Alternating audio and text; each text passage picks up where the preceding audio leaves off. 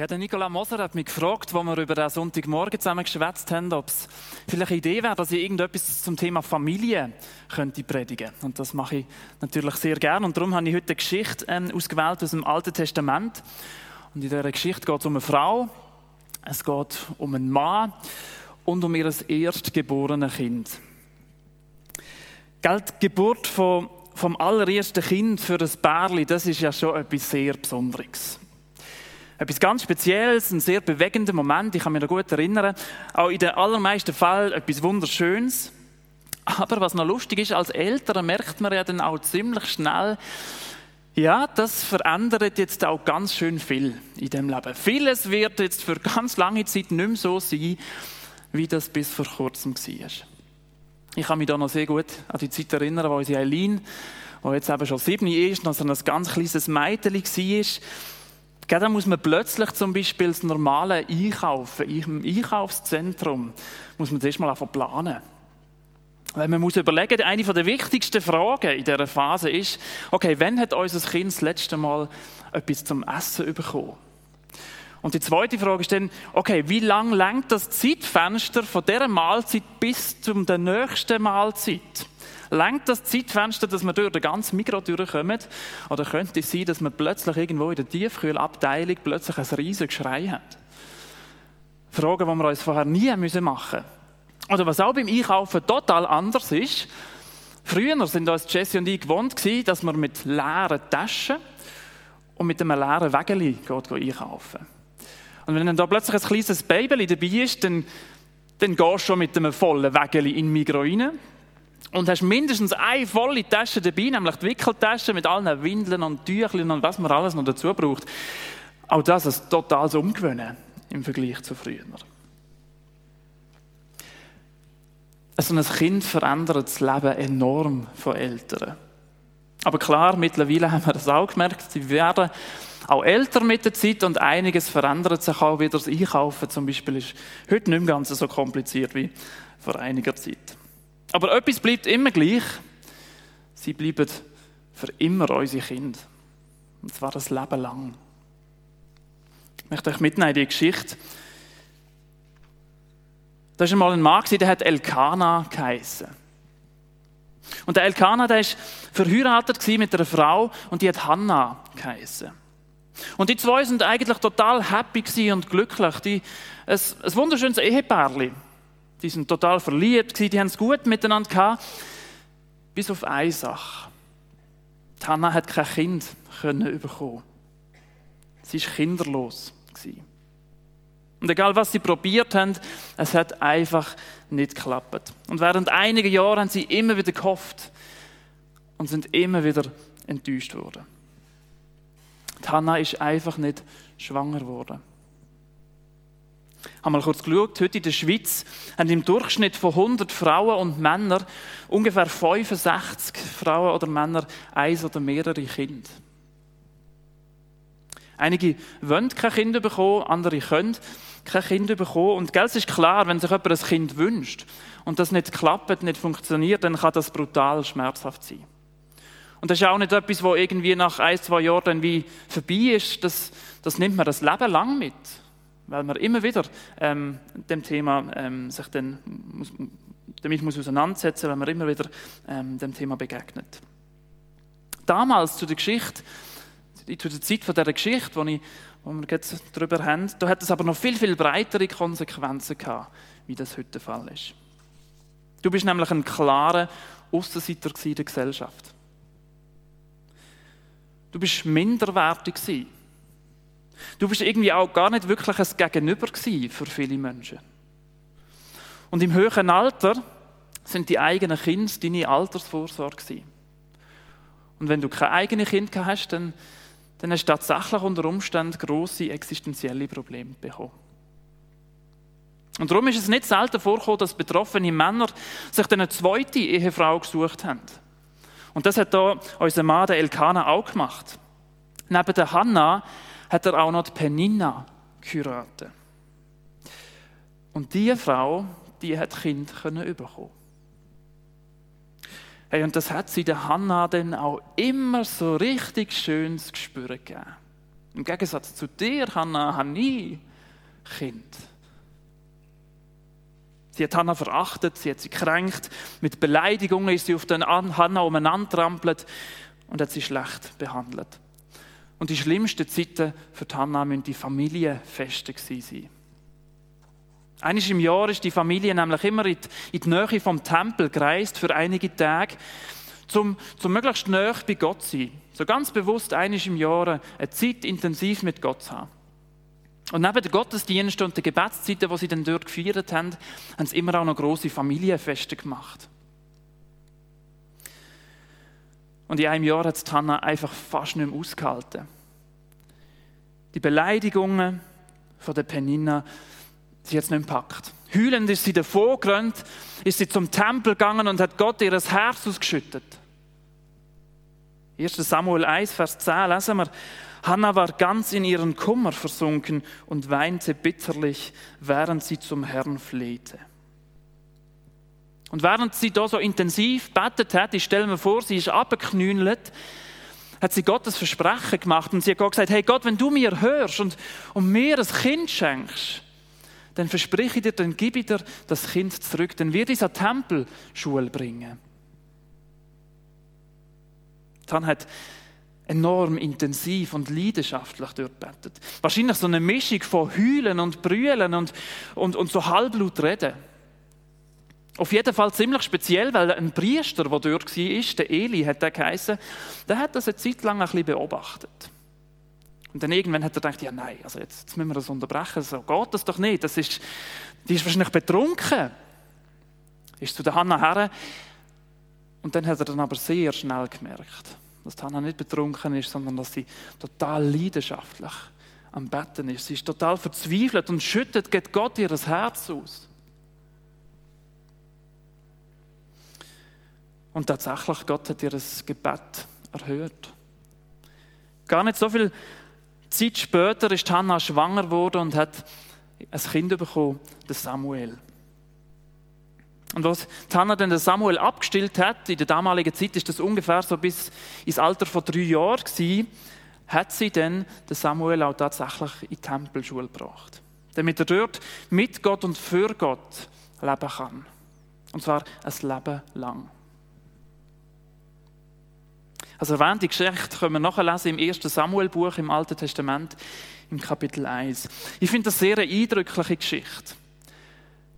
Aber für uns heute finde ich es auch irgendwie ein bisschen befremdlich, die Geschichte. Gell, dass junge Eltern ihres gerade mal dreijährigen Kind der Tempelschule abgeben, das ist doch schon irgendwie, das, das tönt ein bisschen herzlos für uns, wenn wir das so hören. Aber ich glaube, es lohnt sich, wenn wir einen zweiten Blick wagen in die Geschichte. Weil ich glaube, dann können wir etwas ganz Starkes und Beeindruckendes mitnehmen von dieser Geschichte. Und ich glaube, wir können, auch einiges lernen für unser Leben als Eltern von Kind.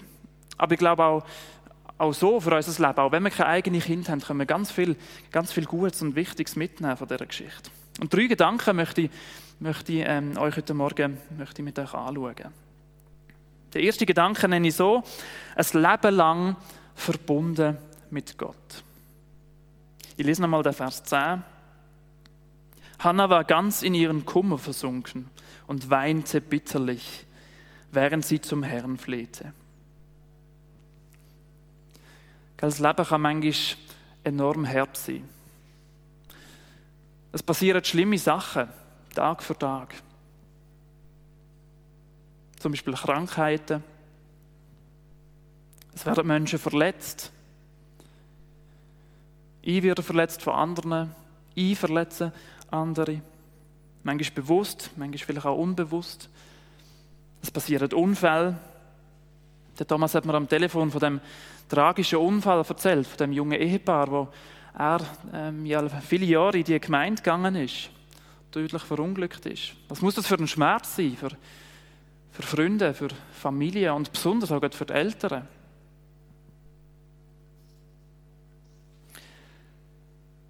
Es gibt ganz viel verschiedenes Leid, was uns in unserem Leben passieren kann, was uns treffen kann. Die Hannah erlebt auch über viele Jahre eine ganz, ganz große Not, eben ihre Kinderlosigkeit. Und ich habe es vorher erwähnt, damals hat das wirklich sehr breite Auswirkungen gehabt, bis zu existenziellen Problemen.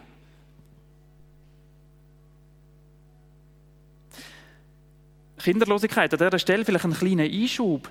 Für die Menschen damals ist irgendwie noch klar gewesen, das ist vielleicht heute so ein bisschen im Allgemeinen ein bisschen anders, aber damals ist das wie für die Mehrheit der Menschen klar gewesen, Kind dürfen zu haben, das ist ein Geschenk von Gott, das ist ein Segen von Gott. Und ich persönlich sehe das heute noch genauso. Wir dürfen uns zwar daran beteiligen, und das finde ich mega schön, das ist ein riesiges Privileg, dass Gott uns an der Krönung von der Schöpfung teillässt. Also das ist, wow, das staune ich. Beim Besten, was er geschaffen hat, sagt er, hey, und ich möchte euch da daran beteiligen lassen. Wahnsinn, wunderschön. Aber auf der anderen Seite sind wir ehrlich, unser aktiver Beitrag ist ja dann doch auch sehr bescheiden, dass so ein Menschenkind kann entstehen kann. Also für mich ist klar, Kind bekommen ist definitiv ein Geschenk, ein Segen von Gott. Die Umkehrung aber, das, was damals dann eben auch oft so gemeint worden ist, dass wenn man kein Kind kann bekommen dass das eine Strafe oder sogar ein Fluch ist von Gott, ich glaube, das ist definitiv falsch und, und nicht haltbar. Und ich glaube, das zeigt uns auch die Geschichte hier von der Hannah. Übrigens, der Name, das ist noch ein lustiges Detail. Hannah bedeutet Gnade oder ein bisschen anders übersetzt, das unverdiente Geschenk. Und in der Bibel finden wir auch noch ganz viele andere Beispiele. Zum Beispiel denke ich hier an Sarah und ihren Isaac.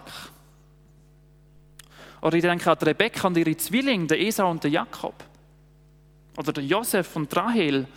Und ich glaube, all die Geschichten, die zeigen ziemlich deutlich und klar auf,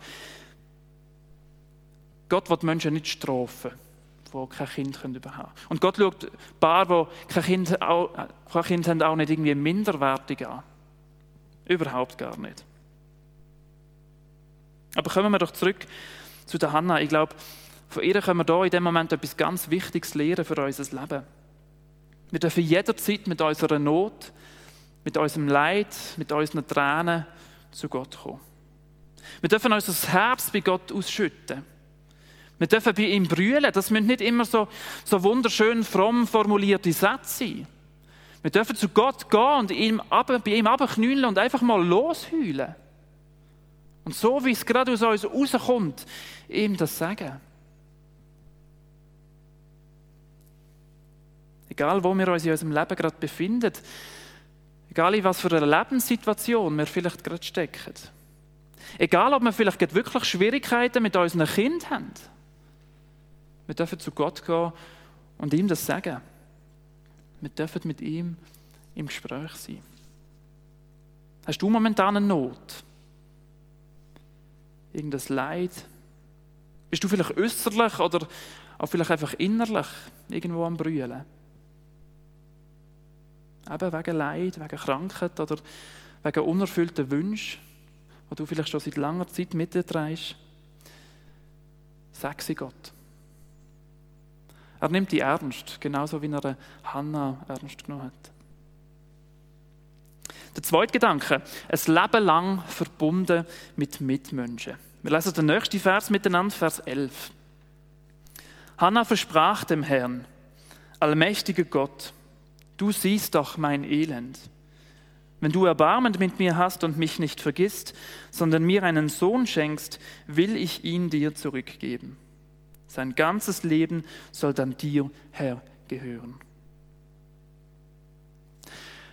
Und gerade da, ganz wichtig zum Wissen für uns, das ist damals das übliche Alter gewesen, wo die Ausbildung an der Tempelschule für Kinder angefangen hat.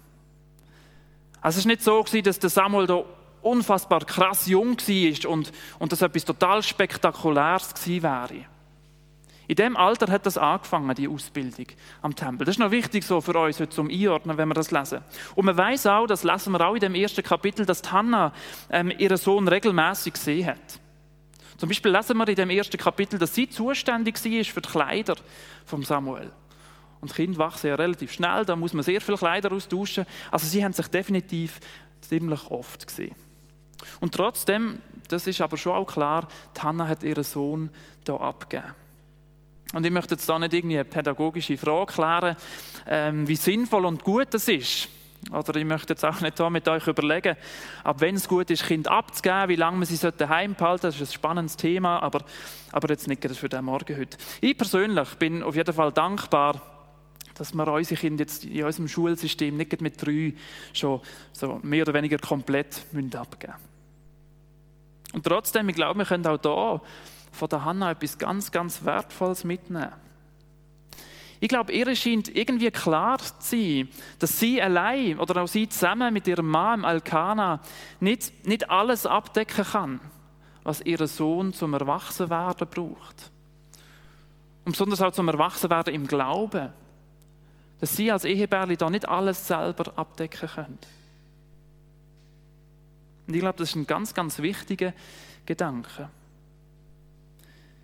Ich glaube, es ist enorm wichtig, dass wir Personen mit einbeziehen.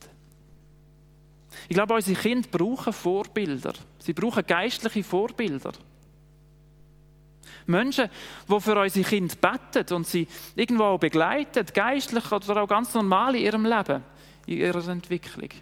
Menschen, die da sind und Zeit haben für Kinder. Und an dieser Stelle möchte ich einfach mal ein, ein ganz herzliches Dankeschön aussprechen. All denen, die, die vielleicht hier in dieser Gemeinde sind und regelmäßig für die Kinder und Teens und Jugendliche von dieser Gemeinde beten. Das ist enorm wertvoll. Danke vielmals dafür. Und danke auch denen, die sich Zeit, die Zeit investieren, die vielleicht irgendwo Mitarbeiter sind in den, in den vielen Angeboten, die es hier gibt. Ganz, ganz wichtig, ganz, ganz wertvoll. Ich glaube, das brauchen. Das brauchen junge Kinder, kleine Kinder. Und ich glaube, es wird auch nicht weniger wichtig, je älter sie werden. Im Gegenteil, besonders im Teenageralter. Jugendliche brauchen Bezugspersonen auch außerhalb der Familie. Und Geld dazu braucht es Vertrauen. Das kommt nicht von heute auf morgen, dass das Vertrauen da ist. Und darum müssen wir uns als, als Eltern, glaube ich, auch die Frage stellen, geben wir unseren Kindern die Chance, dass sie so Beziehungen, dass so Beziehungen entstehen können dass so Beziehungen wachsen können. Und eine Tiefe können bekommen, so Beziehungen. Und darum, es geht nicht irgendwie um ein Programm, wo, wo eine Kirche oder eine Gemeinde anbietet. Es geht vor allem um die Beziehungen. Natürlich zu Gott, aber, aber genauso auch zu anderen. Ich glaube, es ist entscheidend, dass, dass Menschen um sind, außerhalb von der, Familie, von der Familie, wo, wo Kinder und Jugendliche Schritte in ihrem Leben, in ihrem Glaubensleben machen können. Und darum bin ich auch so ein riesen Fan von Gemeinde, von der Idee von Gott, von Gemeinde.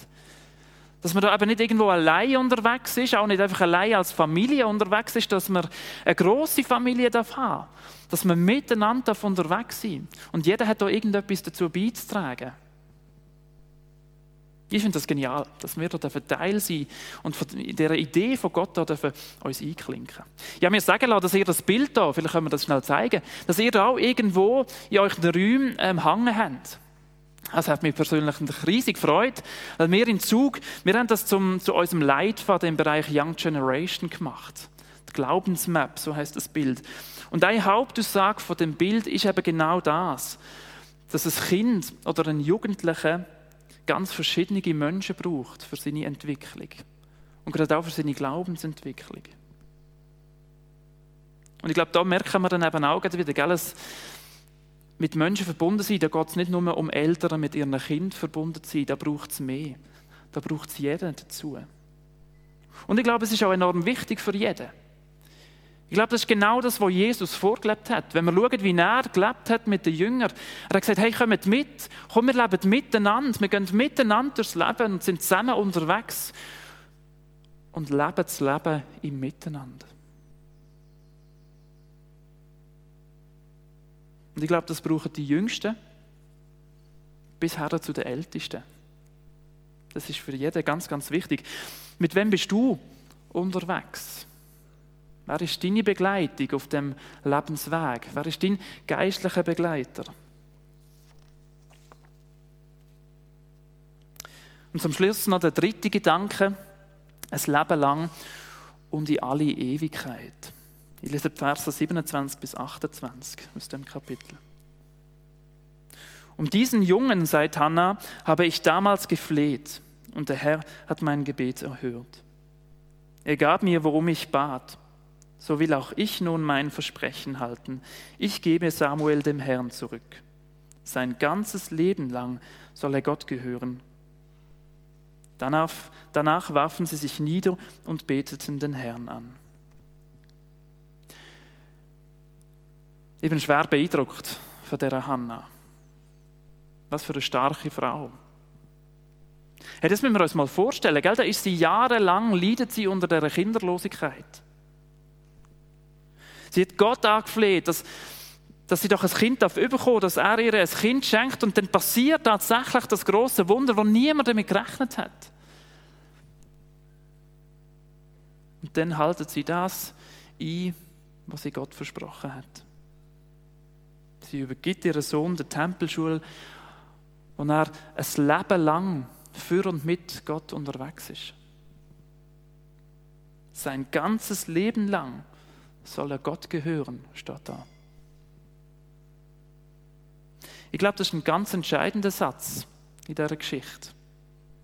Geld Hannah geht ihr Kind nicht einfach weg. Sie überlässt es nicht einfach sich selber. Sie übergibt das Kind ganz bewusst Gott. Sie gibt sie Gottes Hand. Sie vertraut das Leben ihm an. Und das Entscheidende, sie sagt nicht, nicht das, was ich für meinen Sohn will, das soll passieren, sondern das, was du Gott für mein Kind möchtest, das soll passieren. Hey, und das finde ich enorm stark. Für Hannah ist irgendwie klar Vielleicht auch aufgrund von ihrer langen Kinderlosigkeit. Gell, Kinder sind das Geschenk von Gott. Es ist Gott, der ein Kind schenken kann. Und die gehören auch nicht mehr. Das ist eine Leihgabe. Das, das ist ein Geschenk, das ich eine Zeit lang haben darf, aber das ist nicht mein Besitz. Und Hannah hat irgendwie genau gewusst, was, das Wichtigste ist für das Leben von dem Samuel, von ihrem Sohn. Nämlich, dass er näher bei Gott ist. Dass er mit Gott lebt dass er für Gott lebt. Und ich glaube, das ist viel wichtiger als das, was sich Eltern vielleicht auch im ersten Moment schnell mal wünschen für ihre Kinder. Klar dürfen wir Wünsche haben für unsere Kinder. Ich habe doch auch Wünsche. Ich wünsche ihnen auch mega, dass, sie, dass unsere Kinder ein gutes Leben haben dürfen, dass sie irgendwann eine gute Ausbildung machen können. Ich wünsche ihnen, dass sie gute Freunde dürfen finden irgendwann einen tollen Ehepartner dürfen haben, dass sie vielleicht selber dürfen mal Familie haben. Ich wünsche ihnen, dass sie gut durchs Leben kommen, dass sie sich mal etwas Schönes und Gutes leisten können. Das, das wünsche ich ihnen alles. Aber ich glaube, es ist ganz, ganz entscheidend, dass wir uns immer wieder bewusst machen, das ist nicht das Wichtigste. Und vor allem sind das alles Sachen, die wir nicht werden mitnehmen können, die auch unser Kind nicht mitnehmen wird können. Das sind alles Sachen, die irgendwann aufhören, die irgendwann keine Bedeutung mehr haben. Es gibt ein cooles Buch, das heißt Orange Leben. In dem wird auch das Miteinander von Familie und Gemeinde beschrieben. Und dort gibt es einen, einen ganz tollen Satz, und den möchte ich euch vorlesen. In 100 Jahren zählt nur noch, in welche Beziehung jemand zu Gott steht. Alles andere ist dann nicht mehr relevant. In 100 Jahren zählt nur noch, wie die Beziehung zu Gott aussieht. Alles andere und wirklich alles andere ist dann nicht mehr relevant. Hat keine Bedeutung mehr. Ich finde den Satz eine ziemliche Herausforderung. Aber ich glaube, er bringt es auch ziemlich gut auf den Punkt. Er trifft es irgendwie ganz gut. Und darum ist der Satz auch eine grosse Hilfe. Zum Beispiel geht auch für die Erziehung von unseren Kindern. Und natürlich lässt sich der Satz auch erweitern. Da geht es jetzt nicht nur um Erziehung von Kind.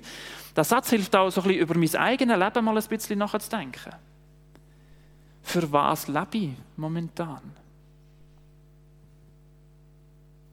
Und da ist egal, ob du Kind hast oder nicht, ob du jung bist oder alt. Ich glaube, der Satz hilft, mal wieder ein bisschen über mein Leben nachzudenken. Mal kurz anzuhalten innerlich und, und darüber nachzudenken. Wie lebe ich und für was lebe ich? Was löst der Satz bei dir aus?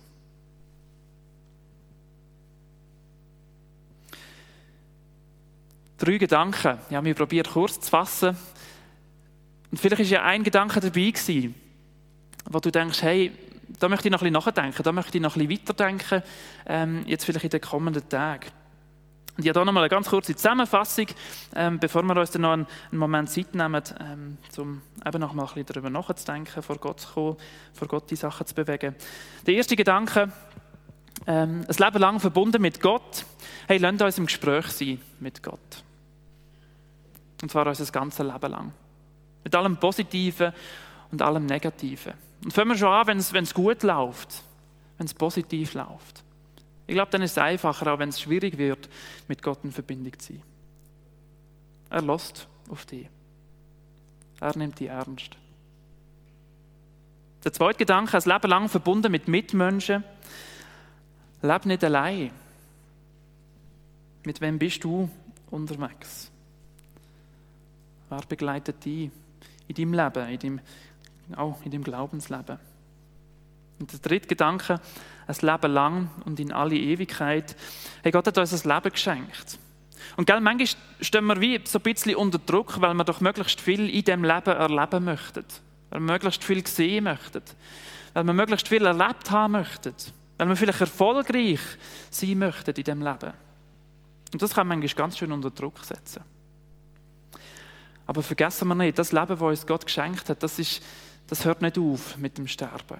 Das ist ein Leben, das, das weitergeht, das ewig ist. Er bietet uns ein, ewig, ein ewiges Leben an. Und das Wissen, diese Sicht, dass es da noch weitergeht, ich glaube, das kann uns eine riesige Hilfe sein, eine Entlastung sein, wie wir Entscheidungen für unser Leben und natürlich auch für das Leben von unseren Kindern treffen können. Ich möchte beten. Jesus, ich staune über die Hanna, über die Geschichte von dieser Familie. Ich staune über das, was du da hast in ihrem Leben. Und ich staune, wie, wie sie mit dir unterwegs war. Und ich möchte Danke sagen, Jesus, dass wir nicht allein durchs Leben gehen müssen.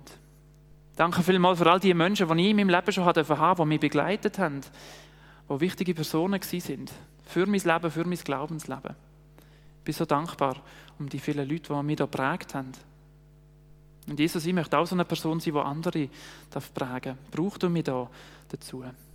Und danke für deine wundervolle und wunderschöne Idee von Gemeinde, dass wir eben miteinander für das Leben gehen. Und es ist so schön und gut zu wissen, dass wir als Gemeinde nicht allein mit uns unterwegs sind, sondern dass du uns da vorangehst, dass du uns an der Hand nimmst und, und uns durch das Leben mit allen Höchst und Tiefs führst. Ich bin so dankbar, dass wir dich kennen und dafür mit dir das Leben gehen. Und hört das nicht auf mit dem Sterben da, sondern geht es bis in alle Ewigkeit. Wir werden mit dir an einem Tisch hocken und, und dürfen dir ins Gesicht schauen. Danke vielmals dafür. Amen.